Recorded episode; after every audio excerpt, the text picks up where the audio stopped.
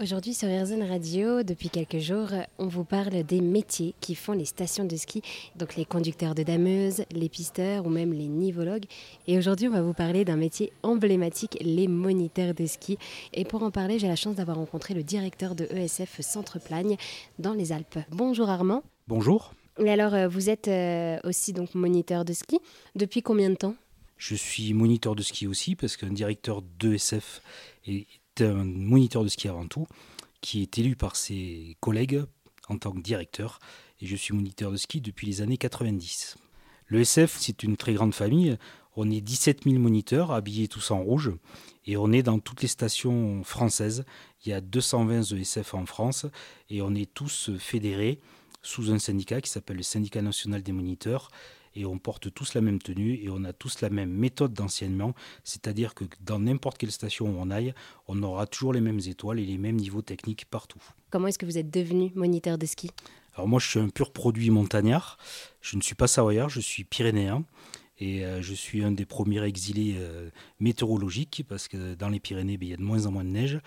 Donc j'ai exilé dans les Alpes dans les années 90. Et euh, je suis devenu moniteur de ski parce que je suis issu euh, de la filière ski et j'ai toujours été en ESF. Donc euh, c'était ma voie et j'y suis resté. Et alors comment est-ce qu'on fait pour devenir moniteur de ski? Je pense qu'il ne suffit pas de savoir skier. Il ne suffit pas de savoir skier, c'est sûr, mais déjà c'est la première chose. Le test d'entrée pour être moniteur de ski s'appelle le test technique. C'est un test en slalom et il faut avoir un niveau technique suffisant pour pouvoir accéder au diplôme et rentrer dans la formation. Il faut être soit issu de la filière euh, club des sports des, stations de sport d'hiver, ou alors euh, s'entraîner très très fort pour atteindre ce fameux niveau. Et vous, ça a mis combien de temps pour euh, atteindre ce fameux niveau? Ben moi, j'ai commencé à skier à l'âge de 3 ans. Donc, je venais skier tous les mercredis, toutes les vacances scolaires et tous les week-ends. Et j'ai accédé à l'entrée de la formation à 19 ans.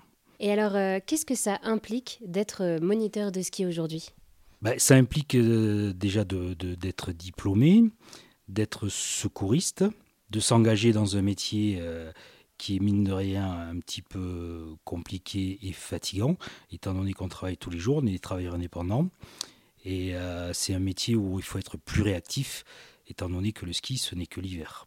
Alors comment est-ce que se déroule une séance typique, une séance type d'un moniteur de ski avec des élèves? Bah, déjà, c'est faire la connaissance des clients qu'on a dans notre cours de ski. Après, on va évaluer leur niveau, évaluer leurs euh, problèmes techniques pour essayer de les corriger. Les leçons, ça va de une heure jusqu'à toute la journée, voire toute la semaine, ça dépend du client. Et après, ça va dépendre un petit peu des, niveaux techniques des gens. Notre but, c'est de faire progresser les gens mais pas que, c'est leur donner aussi du plaisir et l'envie de skier. Et après, avec des niveaux techniques très élevés, on va aller faire des balades hors piste ou des choses comme ça. Et euh, sur la piste, on voit aussi souvent euh, des groupes avec des petits dossards, des flocons, des premières étoiles. Comment se passe également une semaine type pour ces enfants qui, voilà, à la fin, vont avoir leur euh, fameuse médaille, leur fameux flocon ou piou-piou? Alors le cours flocon, c'est le cours débutant. Donc les enfants arrivent, ne savent pas skier.